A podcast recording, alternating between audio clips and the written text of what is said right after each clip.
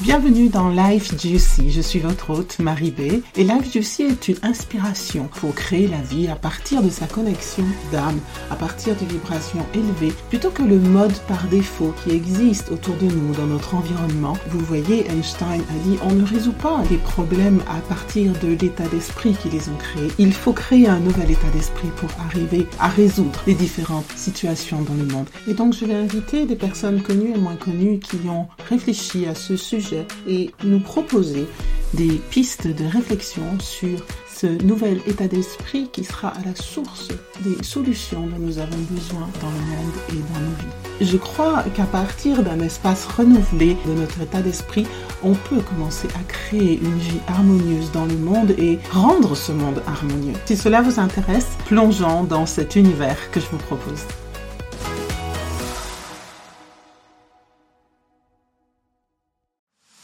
Bienvenue dans Life Juicy. Je suis votre hôte Marie B. Et Life Juicy est une inspiration pour créer la vie à partir de sa connexion d'âme, à partir de vibrations élevées, plutôt que le mode par défaut qui existe autour de nous dans notre environnement. Vous voyez, Einstein a dit on ne résout pas les problèmes à partir de l'état d'esprit qui les ont créés. Il faut créer un nouvel état d'esprit pour arriver à résoudre les différentes situations dans le monde. Et donc je vais inviter des personnes connues et moins connues qui ont réfléchi à ce sujet et nous proposer des pistes de réflexion sur ce nouvel état d'esprit qui sera à la source des solutions dont nous avons besoin dans le monde et dans nos vies. Je crois qu'à partir d'un espace renouvelé de notre état d'esprit, on peut commencer à créer une vie harmonieuse dans le monde et rendre ce monde harmonieux. Si cela vous intéresse, plongeons dans cet univers que je vous propose.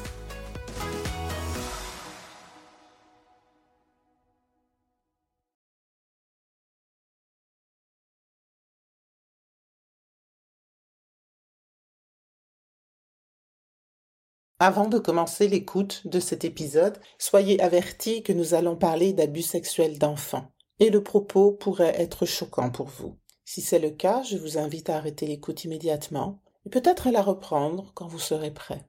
Merci. Bonjour Emma. Bonjour Marie. Bienvenue, bienvenue euh, sur ce podcast Live Juicy en français. Ouais, je suis très heureuse de t'avoir aujourd'hui. J'ai cherché pendant longtemps quelqu'un qui pouvait aborder ce sujet. Quelle prévention faire auprès des enfants? Alors, je vais te présenter un peu. Tu t'appelles Emma, et je ne veux pas écorcher ton nom, donc Emma Berrigon Ramirez. Tu es au Québec et tu es une spécialiste en sexologie, je dirais plutôt bachelière en sexologie. Et tu travailles dans cette association qui est quand même connue à Laval, qui est le CIVAS, le Centre de prévention et d'intervention pour victimes d'agressions sexuelles qui est situé à Laval, au Québec. Et tu es spécialisée auprès des enfants à partir de 6 ans, de la première, troisième et cinquième année de primaire. Alors, j'essaie de mettre ça en français. En France, à quoi ça correspond? Donc, j'imagine que ça correspond au CP jusqu'au CM2, quelque chose comme ça, peut-être de 6 à 9 ans? Oui, ben, en fait, la cinquième année, ils ont 8-9. Ouais, c'est ça. Non, ils ont jusqu'à 10. 10 ans. Ils ont 10 ouais. ans. Ben, donc, ce serait du CP à la sixième, euh, une fois arrivé au collège en France. Ouais. Voilà. C'est quand même fascinant. Alors, euh, ce que tu fais, et j'aimerais que tu... euh, on va commencer par cette première question générale qui est, mais qu'est-ce qui t'a amené là? Wow, bonne question. Euh, ben, en fait, la sexologie, j'ai j'ai commencé plus général et après euh, plus en lien avec les agressions sexuelles. Mais la sexologie, en fait, j'ai étudié en Espagne. J'ai fait mon, niveau primaire et secondaire en Espagne et juste après le secondaire, je suis venue ici à Montréal. Je ne savais pas que le cégep existait, donc j'ai fait le cégep. Toujours ayant en tête que je voulais aller dans quelque chose en lien avec la psychologie, la sociologie, voilà, axé sur, sur les gens, sur le monde, le- les gens. Quand mon cégep a terminé, j'ai dû prendre la grande euh, décision après euh, plusieurs années d'attente et de me dire que ça y est, j'allais commencer l'université.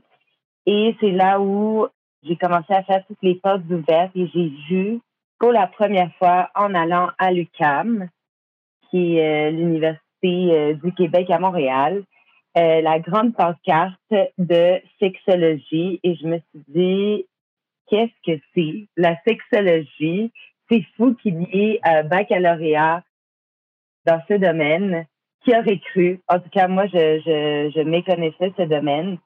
Donc, je me suis approchée, très curieuse de, savoir qu'est-ce que ça voulait dire, quels étaient les sujets, quels étaient aussi les, ben, les possibilités d'emploi par la suite, euh, voilà, en connaître un peu plus. Euh, et, là, j'ai trouvé que tout le monde était hyper chouette, euh, les étudiants, étudiantes, les enseignants, enseignantes, et que voilà, ça m'intéressait. Je me disais, ben, pourquoi pas parler de sexe pendant trois années de ma vie. Finalement, c'est beaucoup plus que ça, beaucoup plus que ça. Et euh, j'ai fini mon baccalauréat euh, l'année dernière, en avril 2021. Ça m'a pris finalement cinq ans. Et pendant ces cinq ans-là, j'ai voyagé. En fait, j'ai fait comme un stage à l'international, en solidarité internationale, pendant six mois en Équateur. Et j'ai travaillé pour un projet en lien avec cette thématique voilà, c'est là où tout a commencé. Mon expérience professionnelle euh, en tant que, que bachelière en sexologie a commencé. Et pendant ces six mois-là en Équateur, j'ai mené un peu un projet en lien avec, en fait, qui visait la prévention des grossesses euh, non désirées et les violences à caractère sexuel euh, chez les adolescents, adolescentes dans un petit village d'Équateur. Donc, c'est là où j'ai commencé à voilà, avoir plus de pratique sur le terrain en lien avec cette thématique et avec mon domaine aussi, c'est sûr. Et par la suite, euh, en avril, j'ai fini mon bac. Ça m'a pris cinq ans au lieu de trois, vu que j'ai fait des arrêts pour aller en Équateur, pour voyager un peu, voilà. Et en finissant en avril, j'avoue que mon idée principale n'était pas nécessairement les agressions sexuelles, parce que c'est quand même un sujet assez lourd. Après, hyper important, hyper pertinent, nécessaire à, voilà, surtout pour les enfants, je pense que c'est un sujet qui, qui doit être abordé. Mais c'était pas mon plan jusqu'à ce que, cherchant des emplois, j'ai vu cette superbe opportunité en tant que coordinatrice donc là, on vient combiner euh, un sujet que je connais quand même, donc les agressions sexuelles grâce à mon bac en sexo, et l'aspect coordination, l'aspect planification dans lequel je me sens assez euh, bien à l'aise. Donc, combiner les deux, je me suis dit, euh, c'est une belle opportunité. Et c'est là, à travers le spivage, donc euh, mon, mon organisme euh, dans lequel je travaille, où j'ai pu euh, découvrir encore plus sur cette thématique, encore plus sur les jeunes aussi, sur les enfants, justement les attitudes, les problématiques, les conséquences, comment réagir. Donc voilà, c'est un peu comme ça que j'en suis arrivée là et je pense que que c'est quand même j'aimerais faire la, la prévention d'une autre thématique moins lourde, mais malheureusement, pour l'instant, c'est toujours présent et c'est nécessaire. Donc, euh, il, faut le faire. Voilà. Et, euh, et j'espère que je peux quand même apporter mon petit grain de, de ça dans, dans ce monde. Voilà. Oui, oui. Je, je peux vraiment. je regardais les statistiques euh, pendant la pandémie et dans beaucoup de pays, le nombre d'agressions a augmenté de pourcentage. Et au Québec, je regardais parfois, je, voyais des pourcentages de 60%. Je me dis, mais comment est-ce possible? Mais enfin, on comprend bien que la promiscuité est à peut favoriser ce genre de choses. Alors, comment parle-t-on de ce sujet tellement délicat ou, comme tu dis, si lourd à des enfants? C'est pas une thématique facile euh, à aborder auprès des jeunes parce qu'il faut, il faut en parler. En tout cas, euh, c'est important de le faire. Mais il faut pas non plus faire peur, il faut pas non plus... Euh, Exactement. Ni faire peur, ni non plus pointer du doigt les possibles. Mm-hmm.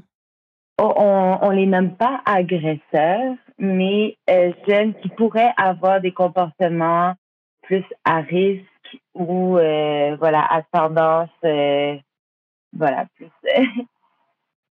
même ça même, moi je, je perds mes mots tellement c'est délicat d'en parler mais voilà faire attention à ne pas pointer du doigt des jeunes qui pourraient avoir des comportements à risque face autant à soi-même que face aux autres mais quand même euh, pouvoir en parler parce que voilà, c'est important. Donc, c'est vrai que c'est une thématique très, très, très sensible.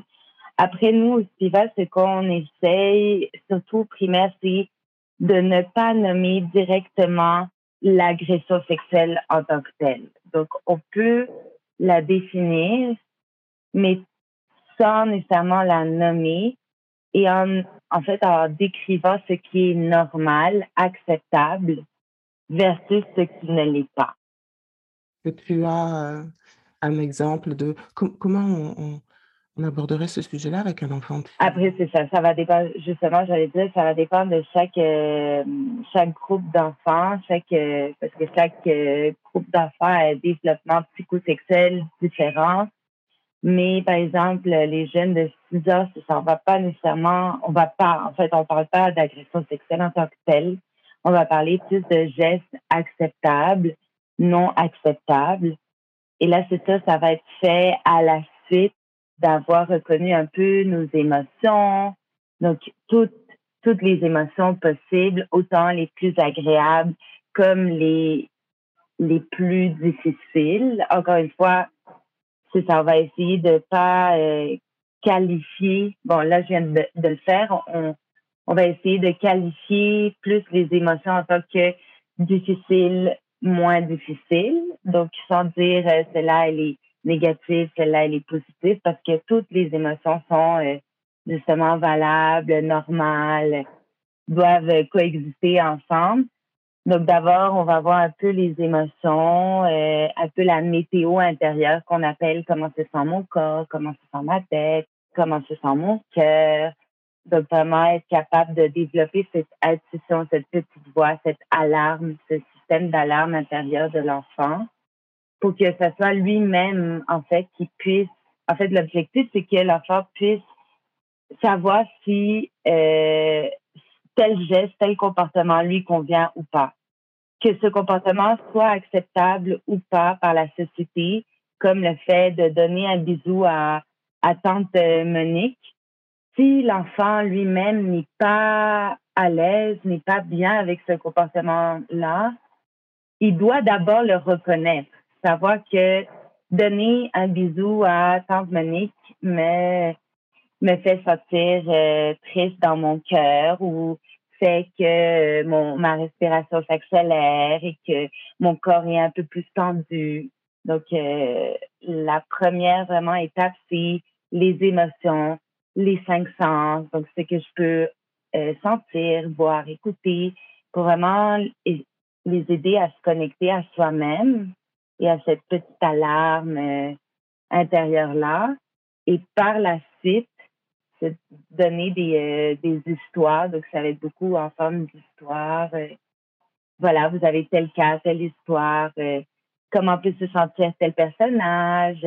comment ce personnage peut se sentir dans son corps, dans sa tête, dans son cœur, pour aussi développer un peu l'empathie envers l'autre. Et par la suite, dire justement qu'il y a des comportements qui, peu importe le contexte, peu importe voilà, que maman, papa ait dit que c'est normal, ce n'est pas acceptable, comme par exemple le fait de toucher les parties intimes. Les éduquer sur euh, les parties intimes euh, aussi. C'est ça, on a tout un...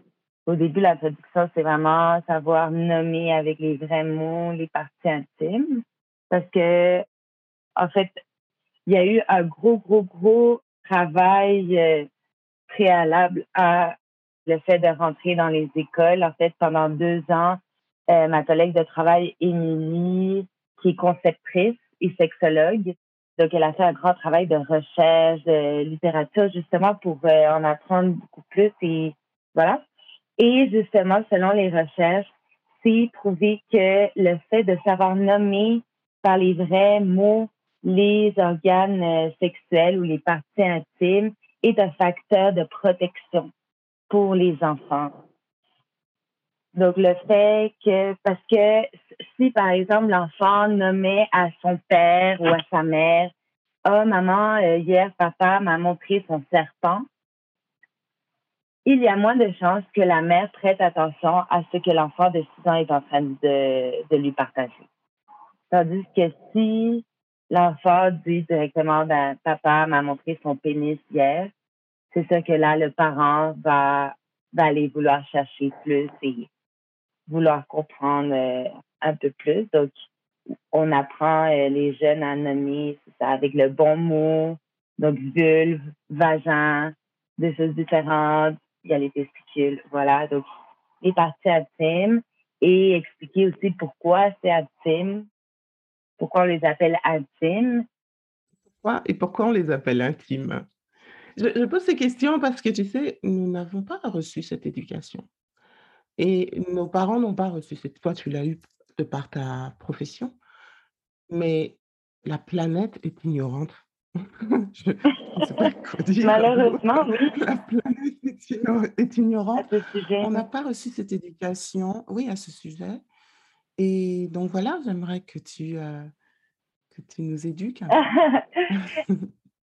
Ben, en fait, pourquoi on les appelle intimes, justement, euh, on va d'abord toujours aller chercher la réponse du jeune. Et le jeune sait pertinemment pourquoi, déjà à l'âge de, de 6 ans même, pourquoi on appelle ça euh, des parties intimes. Donc, euh, intime, ça veut dire que c'est à moi, c'est mon corps, ça m'appartient.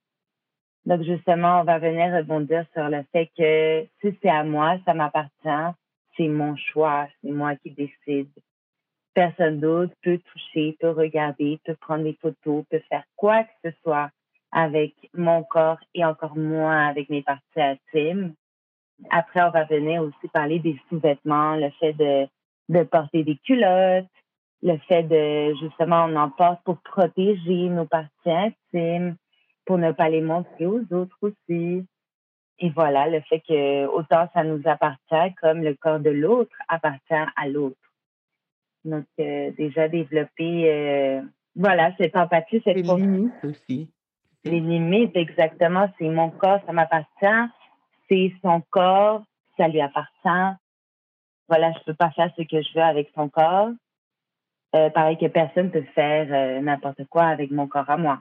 Donc, déjà, ça, voilà, ça commence par là. Les, sais, ça, les c'est ma bulle, mon intimité, mon, mon corps à moi qui m'appartient, c'est mon choix, c'est mon, après, c'est sûr qu'on essaye, lorsqu'il y a des questions du genre euh, Ah ben moi, maman, euh, me lave encore ou euh, ou qu'est-ce qui se passe, par exemple, avec un médecin, si jamais un médecin je sais pas, me, me fait une ou me je suis au médecin parce que j'ai un bobo sur mes parties intimes. Là, euh, voilà, il faut aussi délimiter avec les enfants et être clair parce que sinon, les jeunes vont avoir tendance à penser que tout peut être une agression sexuelle et c'est vrai que ça peut l'être, mais aussi savoir que justement développer avec cette intuition ou cette alarme ou météo intérieure, comment je me sens par rapport à mon médecin? Est-ce que je sens que mon médecin veut m'aider? Est-ce qu'il veut mon bien à moi? Est-ce que je suis accompagnée aussi avec, euh, soit maman, papa ou un adulte de confiance? Pour voilà, est-ce que est-ce que le médecin m'a expliqué ce qu'il va faire à mon corps ou à mes parties intimes? Si oui, ok. Et sinon, il n'y a pas de honte ou de gêne à poser des questions, à dire non, j'ai pas envie ou non, vas-y plus lentement ou voilà. Donc, euh, donc vraiment partir du fait d'être connecté à soi-même, comment on se sent à l'intérieur, pour de là poser des actions et essayer de s'affirmer. S'affirmer, soit en posant des questions, en disant non, en partant en courant aussi, c'est une façon de s'affirmer. Alors, rejoindre tout le temps quelqu'un, ne pas rester isolé. Donc, euh, voilà. je ne sais pas si... Non, c'est quand même assez clair de... Je, je me remets dans le contexte de l'enfant que j'étais. Je vois à quel point c'est important d'être connecté à soi, d'être connecté à ce qu'on ressent et de, de ne pas nier parce qu'en fait, l'agression, l'agression sexuelle, moi je suis une survivante d'abus sexuels, ah, j'avais trois ans. Et, et, donc, les émotions qui sont présentes, pour en survivre, on, les renie, en fait. Elles sont refoulées, elles sont... Euh, et d'avoir appris, d'apprendre, même à l'âge de six ans, que c'est important de les reconnaître, de connecter avec ce qu'on ressent. C'est déjà, je me dis, mais c'est extraordinaire que les enfants aient accès à ça aujourd'hui pour leur bien-être, non seulement leur bien-être, je vois juste son bien-être psychologique et son un, équilibre mental, être mentalement sain, je veux dire, et d'autant plus si les enfants ont vécu ce genre de choses, qu'ils soient capables de retrouver le chemin de leurs vraies émotions et d'une expression libérée et un chemin de guérison à travers, à travers l'expression de ces émotions, à travers l'expression et l'apprentissage de ce qui est normal, pas normal. Parce que je suis sûre que si on m'avait posé ce genre de questions-là à l'âge de 6 ans, j'aurais répondu et j'aurais dit ce qui s'est passé. En tout cas, il se serait passé quelque chose qui aurait démarré un processus de guérison beaucoup plus tôt que 30 ans plus tard. C'est très important. Et, donc, vous allez, euh, vous allez dans les écoles, c'est ça? Dans les écoles, euh, ben, il y en a 62 à Laval. Donc, euh, c'est quand même énorme. Et justement, je parlais de, de ma collègue Émilie en fait, Émilie, elle a passé deux ans à euh, faire ce, ce programme-là qui s'appelle Clic sur toi au primaire. Au secondaire, ça fait 20 ans qu'il existe à Laval, voilà, au secondaire. Mais Clic sur toi au primaire, c'est euh, en fait cette année scolaire en janvier. Euh, c'est à voilà la COVID, on a dû repousser, repousser, repousser, et finalement on est rentré en janvier. Donc, ça a été euh, une toute première pour, euh, pour nous et même pour les programmes en agression sexuelle au Québec. C'est euh, vraiment le premier programme voilà, au Québec en prévention sur les agressions sexuelles qui s'adresse aux jeunes du primaire. Donc là, on a pu faire trois écoles, c'est pas beaucoup, mais bon, pour l'instant, c'est. On dit, on commence, c'est la première année, on est deux aussi, donc euh, la conceptrice et moi, qui non seulement faisons ce, travail euh, d'amont, mais aussi on est euh, sur le terrain auprès des jeunes dans les classes. Donc pour l'instant, on a eu, on, a pu rentrer dans trois écoles primaires de Laval et ça, on a fait les trois niveaux scolaires, donc primaire, première, troisième et cinquième année.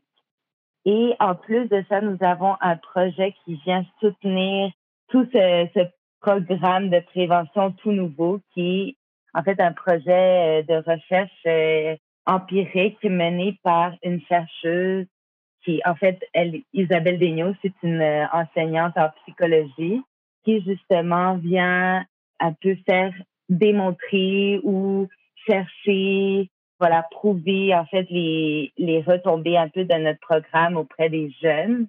Euh, voilà, pour avoir des plus des données euh, probantes euh, sur ces retombées-là, qui espérons seront positives et voilà. Donc c'est aussi un très beau projet parce que c'est aussi un, des premiers projets en recherche qui vient soutenir un peu ce genre de projet-là très intéressant pour nous, justement, parce qu'à partir de là, on pourra bonifier euh, notre programme et on pourra prouver euh, au Québec et qui au Canada que ce genre de programme-là, on entend, on comprend que ça peut faire peur aux parents, aux enseignants, enseignantes, que d'aller euh, voir les, plus jeunes pour parler d'agression sexuelle, mais que au bout du compte, ça n'a que des points positif et ça peut amener euh, voilà que, que du bon et que ce changement-là dès le, jeune âge. Ouais, ouais et ça changerait des programmes, d'éducation sexuelle. Je me souviens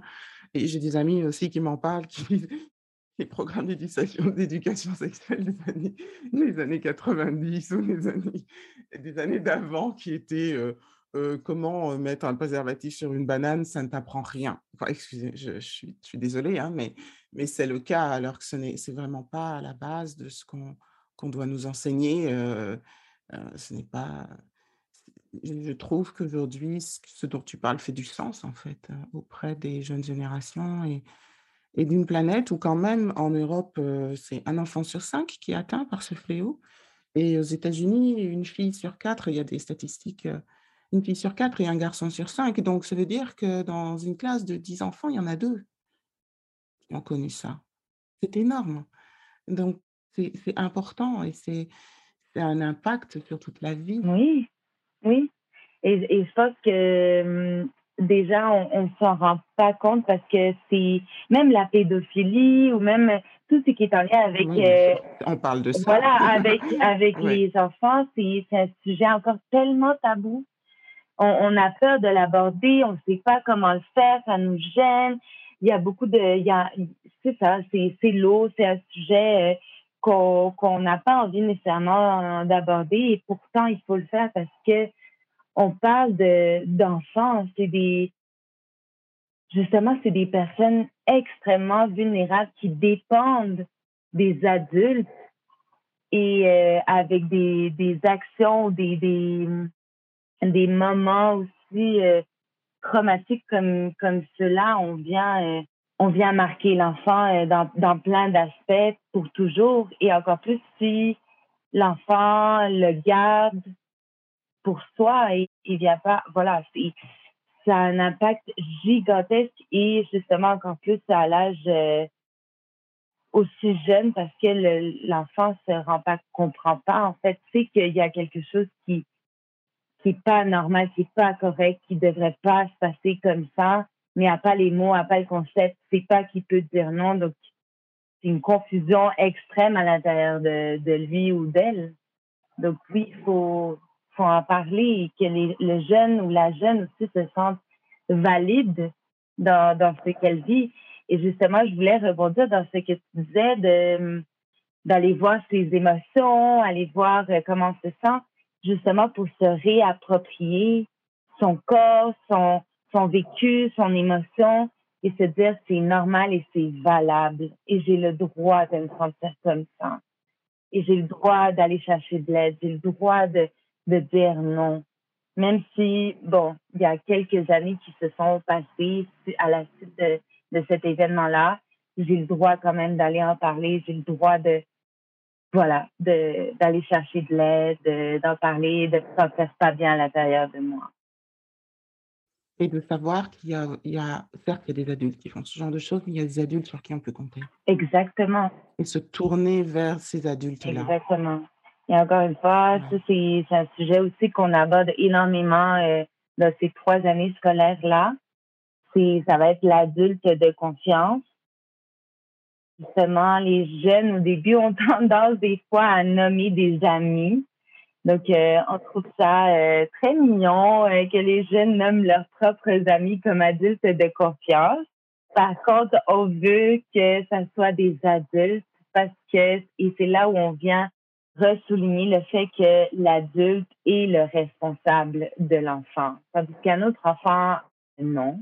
Voilà, c'est très, euh, très généreux, c'est très gentil d'être là pour son ami, mais la personne qui doit être là pour toi et qui est un peu la, voilà, la responsable de ton bien-être, de ton éducation, de ta santé, de ta protection, c'est un adulte ou une adulte.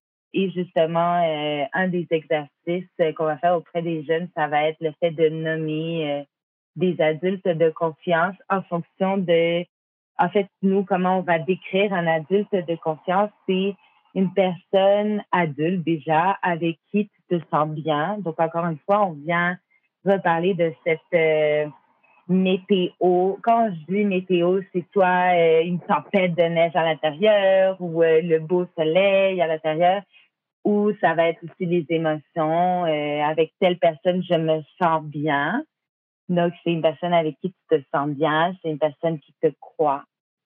Donc, euh, si la personne te dit, ah non, mais euh, tu racontes n'importe quoi, ou c'est pas vrai, ou voyons donc, euh, pourquoi tu dis ces choses-là, ce n'est pas une, un ou une adulte de confiance. Mais si tu te sens bien, si elle te croit, et si elle t'aide, elle vient en aide quand tu ne vas pas bien, c'est une adulte de confiance. Et on vient aussi rappeler le fait que s'il y a un adulte de confiance ou un adulte tout court qui ne te croit pas, il faut continuer à persévérer, à persévérer à trouver un autre adulte de confiance. Maman ne m'a pas cru, d'accord, c'est pas, ben, pas grave, entre guillemets, on entend que l'enfant se sent blessé, mais on doit aller chercher un autre adulte de confiance. Papa, l'enseignante, le médecin, le policier, n'importe qui jusqu'à ce que quelqu'un puisse me croire et m'aider. Le but est que l'enfant soit aidé par quelqu'un, qu'il ne reste pas avec ce, secret ou, ou ouais, on va l'appeler secret à l'intérieur de lui que personne euh, le sache et donc que personne l'aide. Oui. Et il y a une, émotion qui grandit en fait avec, euh, avec ça, c'est la honte. Et la honte fait que euh, on se tait de, savoir que quoi qu'il arrive, il existe un adulte de confiance, qu'un enfant, qu'il a le droit d'aller vers cet adulte, qu'il a le droit d'en parler, ça, ça peut générer justement cette, une forme de confiance et de, de euh, presque d'auto-prise en main, d'aller chercher la bonne personne. Exactement. C'est là où on vient reparler un peu de la, réappropriation, la reprise de pouvoir, de, de dire euh, je vis ça à l'intérieur de moi, je vis telle émotion qui est euh, difficile. Que faire avec ça? Déjà, un, la reconnaître. En fait, parce qu'à la fin de chaque atelier, ce qu'on va faire, c'est un peu le, la synthèse, oui, des étapes à suivre idéalement. Apprendre s'entendre, c'est voilà. Donc la première, ça va être euh, s'écouter, donc, écouter ce qui se passe dans ma tête, dans mon cœur et dans mon corps. Donc, quelles sont les émotions, quelles sont aussi les, les réactions physiques, comment je me, voilà, comment je me sens. Par exemple, est-ce que je retire mon corps automatiquement de la présence d'un adulte? C'est quand même un signe. Exactement. Et des fois, l'enfant n'a pas pris conscience de, de, de, de cette réaction-là, mais elle, est là pareil. Donc, euh, prendre conscience, donc s'écouter. Après, ça va être euh, s'écouter, s'affirmer, voilà, s'affirmer. Donc, s'affirmer, ça peut être euh, dire non, demander d'arrêter, s'enfuir, crier. Ça, vous l'apprenez aux enfants, hein? Quand j'en parlais avec la personne qui nous a mis en, contact, je, me disais, waouh, c'est extraordinaire d'apprendre un enfant à dire non. À dire non, exactement. Et dire non, que ça soit un adulte et justement, on vient leur demander est-ce que est-ce que on a le droit de dire non à un adulte?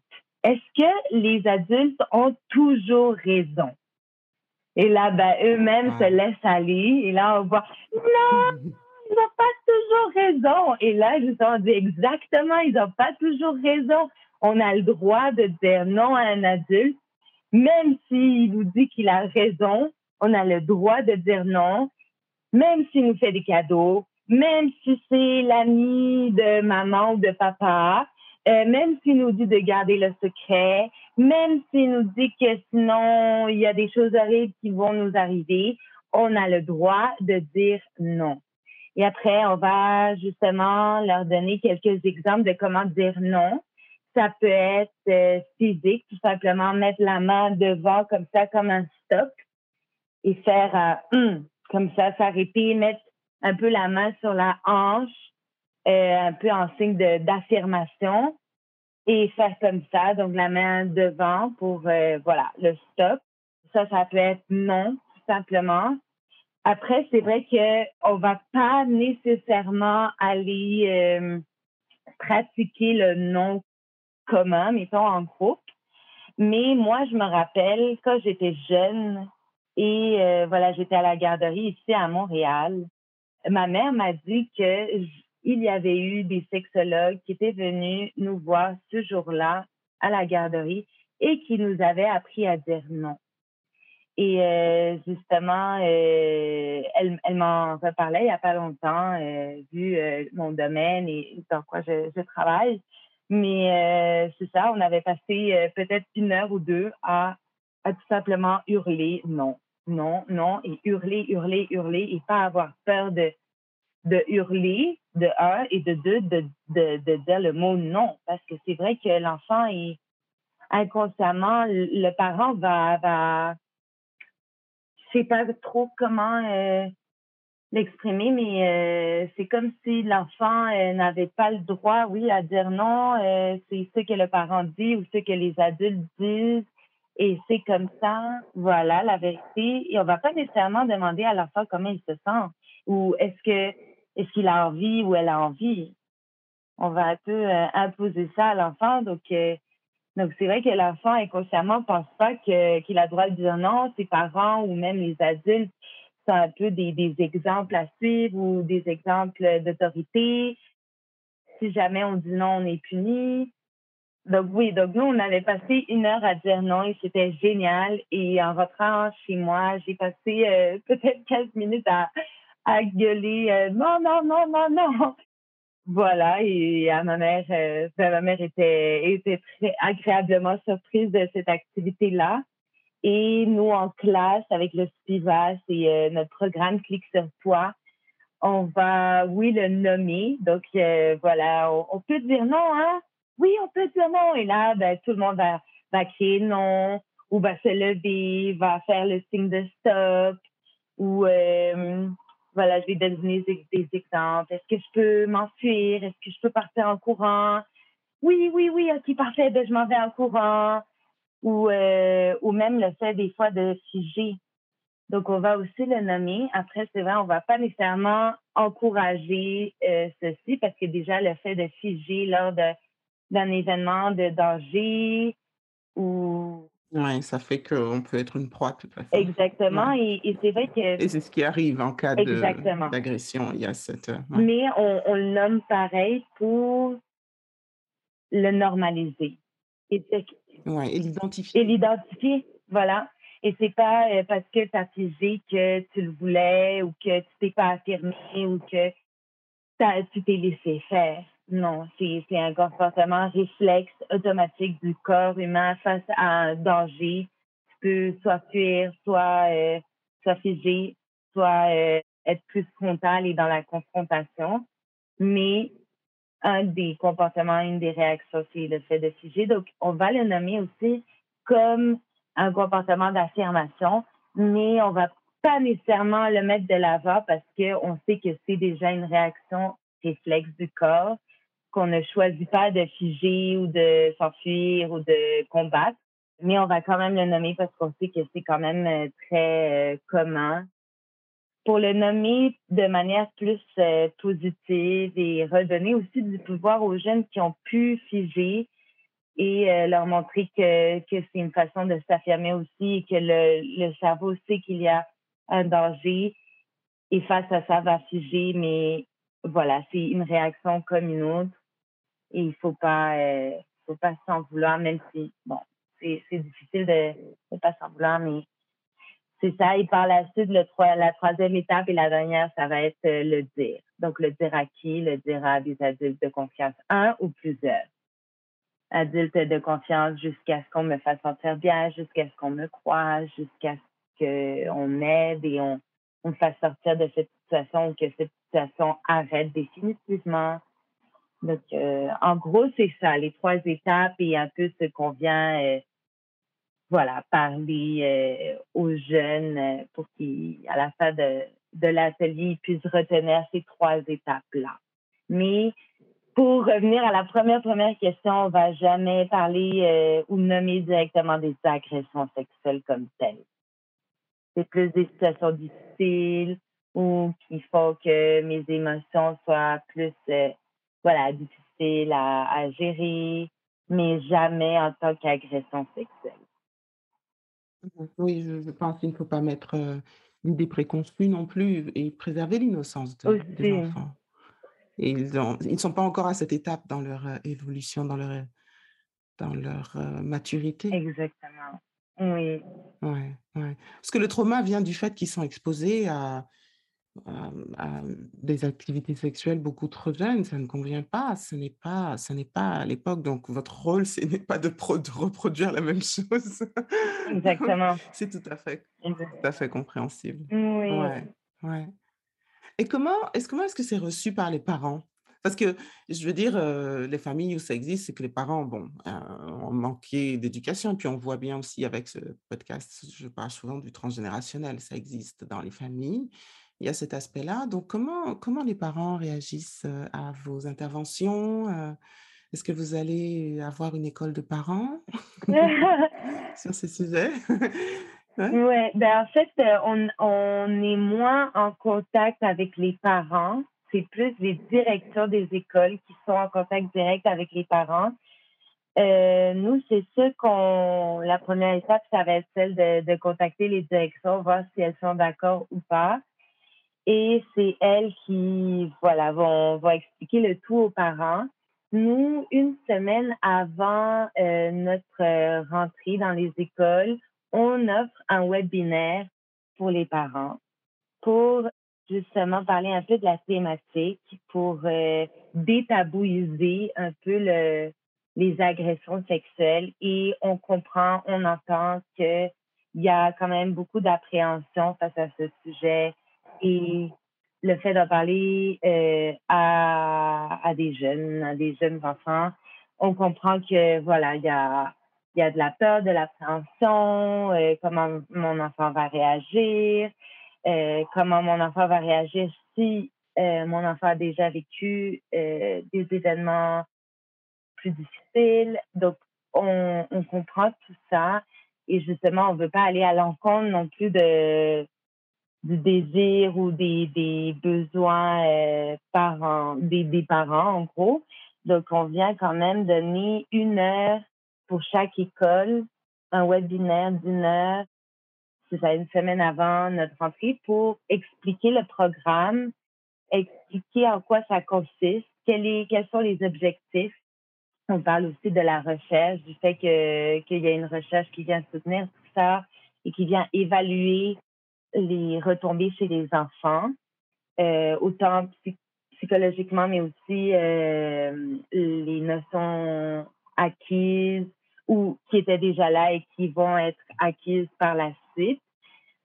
Et euh, aussi, on va parler de comment réagir face à un dévoilement, par exemple, d'agression sexuelle, quelles sont les étapes à.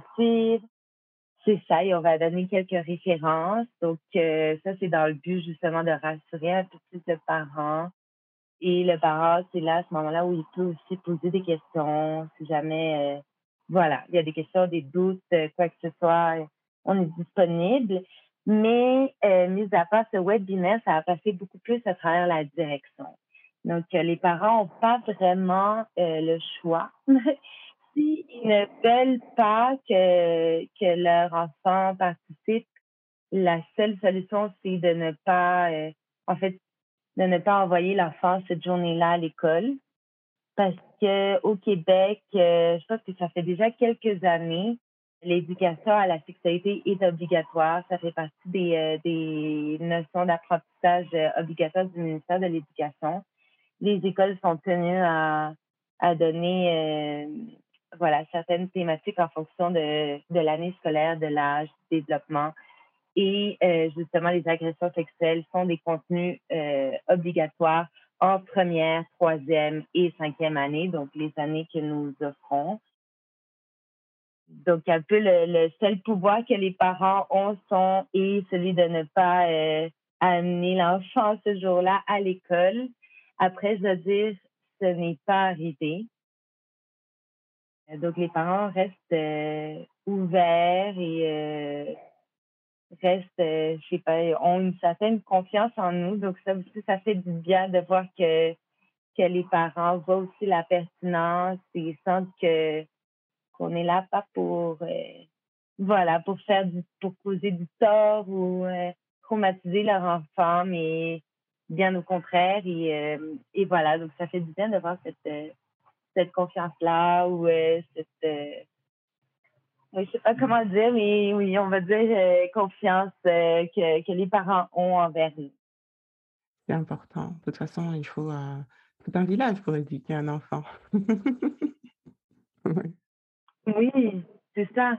Et en même temps, c'est vrai que nous, notre objectif, c'est que les parents, parents, enseignants, enseignantes, en fait, toutes les personnes qui gravitent autour de l'enfant deviennent, comment dire, des alliés, des promoteurs aussi de, de relations saines, non violentes, qui ça aussi, qui fassent partie du filet de sécurité de l'enfant. Donc, on peut pas aller contre le parent, mais bien travailler avec lui, autant outiller l'enfant comme outiller le parent. Donc oui, nous, c'est pas notre but de... Mais on comprend qu'il c'est ça, y a des peurs euh, et que c'est, pas un sujet facile. Oui, ouais, c'est clair. C'est clair, mais c'est quand même euh, extraordinaire de, de pouvoir offrir ça aux enfants. Et puis, il est temps, il est temps que ces choses-là cessent de notre société. Tu disais, tu pouvais juste pousser ton petit grain de sable, je dirais, moi, toi, tu fais ça, moi, je fais ce podcast. Chaque personne qui euh, transporte une goutte d'eau, bah, au fil du temps, l'océan va se remplir de choses positives pour la société. Et moi, je, je, vois le travail que vous faites et l'enthousiasme que tu as à le faire et, et cette, euh, cette générosité aussi qui est tellement importante. C'est un, c'est un, un acte de transformation de notre société. Et je voulais vraiment reconnaître ça. Ouais. Mais oui, c'est important et euh, j'espère euh, un jour voir ce, ce, ce, changement. Et je pense qu'on commence quand même à le voir un peu déjà euh, dans les écoles, chez les jeunes. je sais pas. Quels sont les résultats que tu vois déjà aujourd'hui? Aujourd'hui, ben, je, je vois déjà avec euh, les mouvements qu'il y a eu dernièrement, MeToo. Mmh je, je vois que les, les femmes euh, en parlent beaucoup plus, mmh justement ce sentiment de honte par rapport à ce, ce qu'elles ont pu vivre. Euh, aussi, je sais que ben après, c'est complexe parce qu'il y a, il y a eu la pandémie qui est venue un peu faire en sorte de régresser. La situation voilà, globale. Euh, voilà, il y a eu le confinement, les gens étaient euh, voilà, confinés ou euh, coincés, entre guillemets, avec leur la personne qui, voilà, violente ou donc oui, c'est mais en tout cas, moi je vois en général plus macro, macro, macro en, niveau sociétal les femmes euh, en parlent, ont plus peur ou sont plus euh, ont plus ce, sentiment de honte d'en parler. On en parle euh, aux nouvelles, on en parle dans des séries. C'est les séries aujourd'hui, je trouve qu'elles sont beaucoup moins ben, plus féministes. je vais je vais le mettre au positif, un peu plus féministes, qui abordent des sujets plus diversifiés. d'un autre point de vue mm-hmm. aussi, moins axé sur le male gaze ou euh, sur euh, voilà le, le désir ou l'envie euh, masculine et ouais plus inclusive aussi les séries c'est quand même une représentation de notre société oui exactement donc je me dis il y a il y a un changement quand même il y a il y a mm-hmm. quelque chose qui se passe. C'est pas arrivé jusqu'à voilà l'objectif final, mais d'un côté, c'est beau de voir cette construction euh, qui se fait peu à peu, malheureusement, entre guillemets, mais qui se fait quand même. Et, euh, et je me dis, en ayant des discussions comme celle-ci, comme celle qu'on a en ce moment, en ayant des, des séries, en ayant des, des programmes de prévention, en ayant des organismes qui travaillent sur cette thématique-là, autant du plus petit comme cette conversation jusqu'au plus gros, euh, plus euh, institutionnel ou loi ou plus macro, ça amène des, des, des mini euh, changements et des mini graines de, de sable dans la société. Donc, voilà et je pense aussi par rapport aux jeunes, en tout cas, je je je me dis moi moi si j'avais eu ce genre d'atelier-là, je sais pas si j'aurais réagi comme les jeunes d'aujourd'hui, de dire ben oui, on a le droit de dire non, on a le droit euh, d'aller voir un adulte de confiance. euh, oui, c'est pas bien, c'est pas correct, c'est pas acceptable. Je je sais pas, même je je pense pas. Tandis que les jeunes d'aujourd'hui, euh, euh, quand même, je sais pas. Je sais pas s'ils sont plus réveillés, mais il y a ils ont un peu plus de, conscience ou, aussi il y a les parents. C'est ça que les parents, c'est d'une autre génération, ont, ont eu accès à l'éducation ou à un autre type d'éducation ou plus de sensibilisation, d'autres enjeux. Donc, ça, se voit chez les jeunes, moi, je trouve. Oui, c'est vrai, c'est vrai. Moi, je pense que euh, j'aurais adoré avoir eu cette éducation, mais le monde qui était autour de moi était complètement... euh, euh, je ne sais pas comment ils auraient réagi. Je pense, je pense qu'ils n'étaient pas prêts à ce que leur enfant ait ce genre d'éducation, en tout cas, parce qu'ils ne l'auraient pas soutenu déjà. Je, ne sais pas si ce que je dis est vrai, ce que je vais dire est vrai, mais j'ai l'impression que ça aurait créé encore plus de confusion. Peut-être. J'espère que non, j'espère que non. Mais, euh, mais enfin, peu importe. L'important, c'est qu'on ait ça à disposition aujourd'hui et que les personnes qui nous écoutent savent qu'ils peuvent s'adresser au SPIVAC. Et votre site internet, c'est www.cpivas.com au Québec et heu, vous contacter si, heu, ils veulent, que vous veniez dans leurs écoles et qu'il y a il y a des ressources aujourd'hui de prévention et d'intervention aussi. Je nous n'avons pas parlé du du du volet intervention parce que c c'est pas le domaine dans lequel tu interviens, mais cette association offre aussi, heu, des services d'intervention Exactement, oui. et Oui, il y a du soutien, il y a du support. Les enfants, les jeunes, les adolescents qui écoutent, hein, n'hésitez pas à et je vais mettre des références aussi pour la Belgique, pour la Suisse, pour, la France. Ah oui, génial. Oui, oui, oui. D'ailleurs, est-ce que tu est-ce que vous collaborez avec d'autres pays ou d'autres, ou c'est uniquement au Québec pour l'instant, cette, heu, initiative? Pour l'instant, c'est c'est vraiment au Québec. Mmh On n'a pas de partenariat ou de Pour l'instant. Pour l'instant. Ouais, pour l'instant, heu, voilà, c'est ça reste régional, mais mais bon, ça prend de plus en plus d'ampleur et voilà, j'allais dire, heu, nous, on est à Laval, mais je sais qu'en tout cas à Montréal, il y a aussi plein d'autres ressources, plein d'autres organismes, heu, vraiment dévoués à à ces causes-là. La Fondation Marie-Vincent. Marie-Vincent, Ouais, exactement. la Fondation Marie-Vincent. super de ressources, autant pour, heu, pour les jeunes, heu, voilà, pour de l'intervention, heu, directe, sur le coup, comme pour de la prévention, mais aussi pour de la formation, pour former, les professionnels qui, travaillent auprès des jeunes ou, qui veulent en connaître beaucoup plus sur cette thématique. Marie-Vincent est quand même une très bonne ressource de de formation. Pour voilà, en en sujet ou thématique d'agression sexuelle, c'est vraiment, une excellente ressource et c'est un de nos partenaires. Et c'est ça qui est beau à voir dans le communautaire ou heu, voilà, dans les organismes communautaires, de voir cette solidarité, heu, entre nous. Parce qu'on veut, heu, on veut le même objectif qui est celui de vraiment, combattre, les violences à caractère sexuel auprès de tous et de toutes, peu importe, l'âge, le genre, euh, l'orientation sexuelle, heu, l'origine ethnique, heu, voilà, le le corps, peu importe, heu, quoi que ce soit, c'est vraiment, combattre de manière générale, les violences sexuelles. Donc c'est important de se soutenir ensemble là-dedans, de s'entraider, de collaborer. Ouais.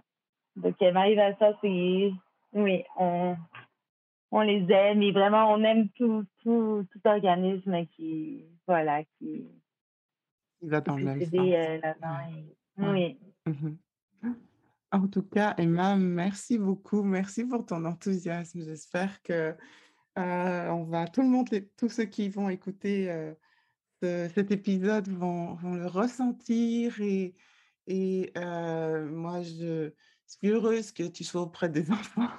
Il faut cette fraîcheur et cet enthousiasme pour leur communiquer à quel point c'est important de savoir prendre soin de soi et trouver les bonnes ressources, de savoir identifier nos émotions.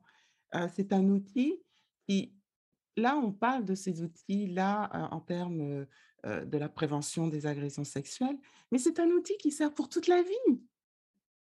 Oui, ce sont des outils de, connexion à soi-même pour toutes les situations de la vie et qui vont servir par la suite à trouver des mentors professionnels, éducationnels, peu importe, mais savoir vers qui se, se tourner en se connectant à ce qui est vrai pour soi.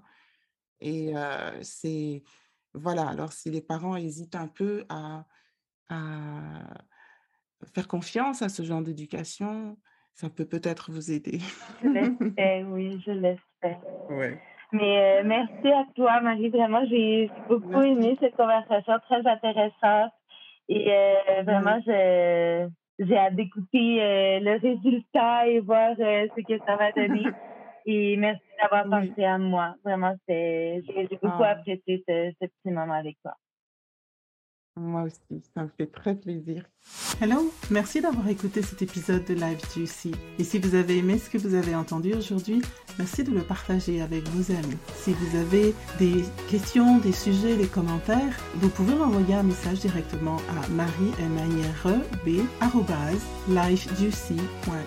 Si vous n'avez pas encore fait, souscrivez, évaluez et revoyez cet épisode. Merci pour votre écoute.